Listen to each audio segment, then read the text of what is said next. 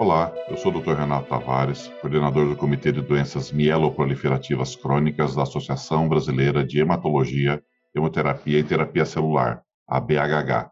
E nesse podcast, que faz parte da campanha Essa Pessoa Pode Ser Rara, vamos abordar o papel do geriatra na detecção precoce da mielofibrose, que é um tipo de câncer hematológico raro, afetando principalmente pessoas com 60 anos ou mais, e que pode apresentar sintomas semelhantes aos de outras comorbidades. Segundo dados da Associação Brasileira de Linfoma Leucemia, 67% das pessoas com mielofibrose passaram por duas especialidades antes de chegar a um diagnóstico conclusivo. E 32% delas levaram mais de dois anos para serem diagnosticadas.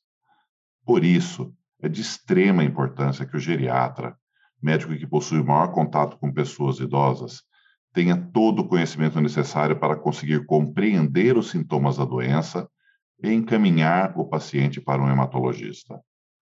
Então, vamos começar a falar um pouco mais sobre a mielofibrose. Nesse podcast, temos o apoio da doutora Ivete Birkenbrook, médica geriatra e presidente da Sociedade Brasileira de Geriatria e Gerontologia, SBGG, parceira da campanha, primeiramente entendendo o que é mielofibrose.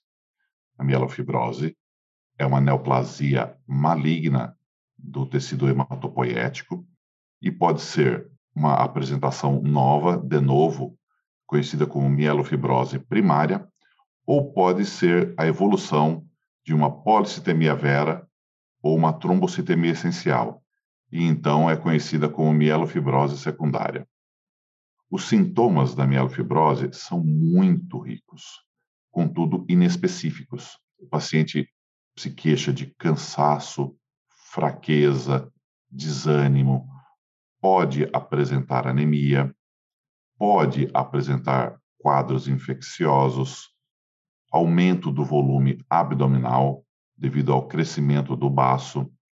E a doença pode se manifestar também através de trombose, pruridos, entre outros sintomas. Assim, é importante se lembrar da doença para que o diagnóstico seja feito é, mais precoce possível. É, como é feito esse diagnóstico? Ele é feito através da análise do sangue periférico, da, do aspecto clínico do paciente, que são os dois fatores que vão levar a se pensar na doença, e vai ser confirmado pela análise da medula óssea, em especial a biópsia de medula óssea, e de análises moleculares, em especial a pesquisa da mutação JAK2, que está presente na maioria dos casos, e, quando ausente, a pesquisa das mutações na região da calreticulina, ou então a mutação MPL. 10% dos pacientes vão ser os chamados triplonegativos, e não vão ter nenhuma dessas três mutações.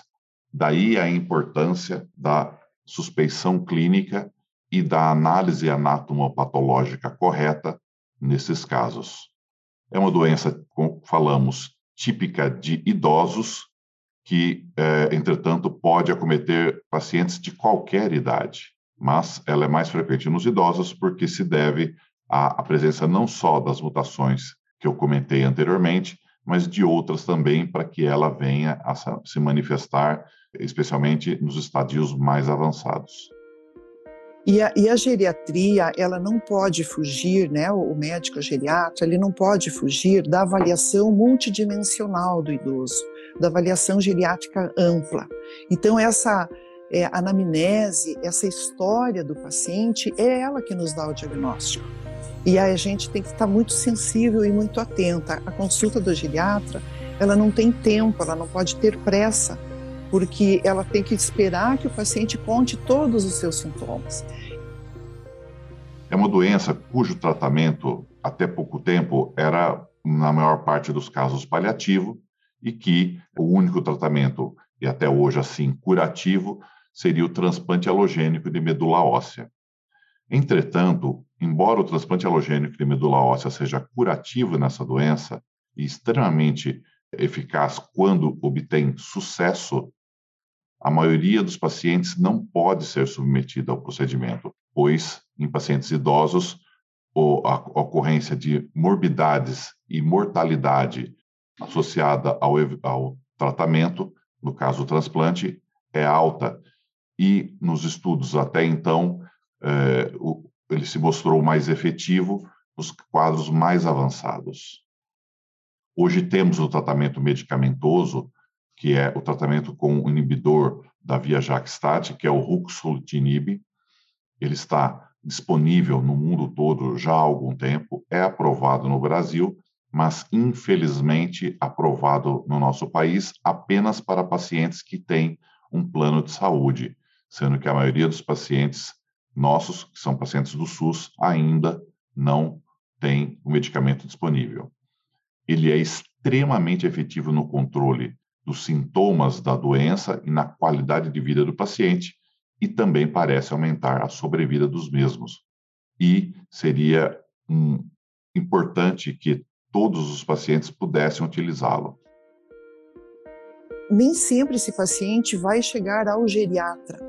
Então, eu defendo muito o SUS, até porque eu trabalho há muitos anos nele, e eu acho que a gente tinha que falar mais na atenção primária, Renato, porque é lá que 75% da nossa população depende do SUS. E eu acho que é lá na atenção primária que a gente tem que falar mais dessas patologias que são mais raras, mas cujos diagnósticos estão todos os dias nos ambulatórios dos médicos clínicos, dos médicos da, da atenção à saúde da família, né? E é aí, para que eles sejam encaminhados aos hematologistas, que nós temos na atenção é, secundária, os hematologistas para nos auxiliar nesses diagnósticos. É muito importante, assim, que participemos da expansão das informações sobre a mielofibrose na atenção primária, pois quanto mais precocemente o paciente é diagnosticado e quanto mais precocemente ele é tratado, melhor é o seu prognóstico, melhor é a resposta ao ruxolitinib, melhor é a resposta ao transplante de medula, pois ele vai estar disponível apenas para os pacientes mais jovens então, se a doença for detectada nos seus estadios mais precoces e se estiver indicado o transplante de medula óssea nesses pacientes, nós teremos melhores resultados. Confira mais informações sobre a doença no site www.podesermielofibrose.com.br e nas redes sociais da BHH e SBGG. Muito obrigado. Esse podcast é uma realização da Associação Brasileira de Hematologia, Hemoterapia e Terapia Celular, com o apoio educacional da Novartis e faz parte da campanha Essa Pessoa Pode Ser Rara.